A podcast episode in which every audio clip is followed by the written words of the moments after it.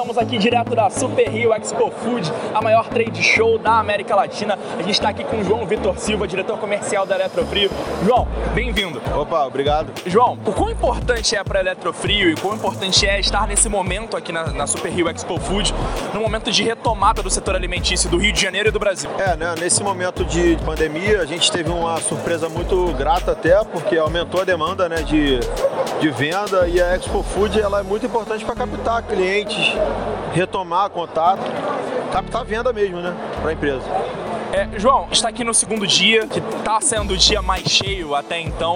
É, quais são as percepções que você está tendo daqui desse segundo dia de feira? É, tem muitos projetos de layouts em andamento já, da gente negociando. É, estamos tentando adiantar essas negociações por conta dos aumentos de aço, de chapa que está vindo por aí. E é isso aí, tentar fazer o máximo de negócio possível.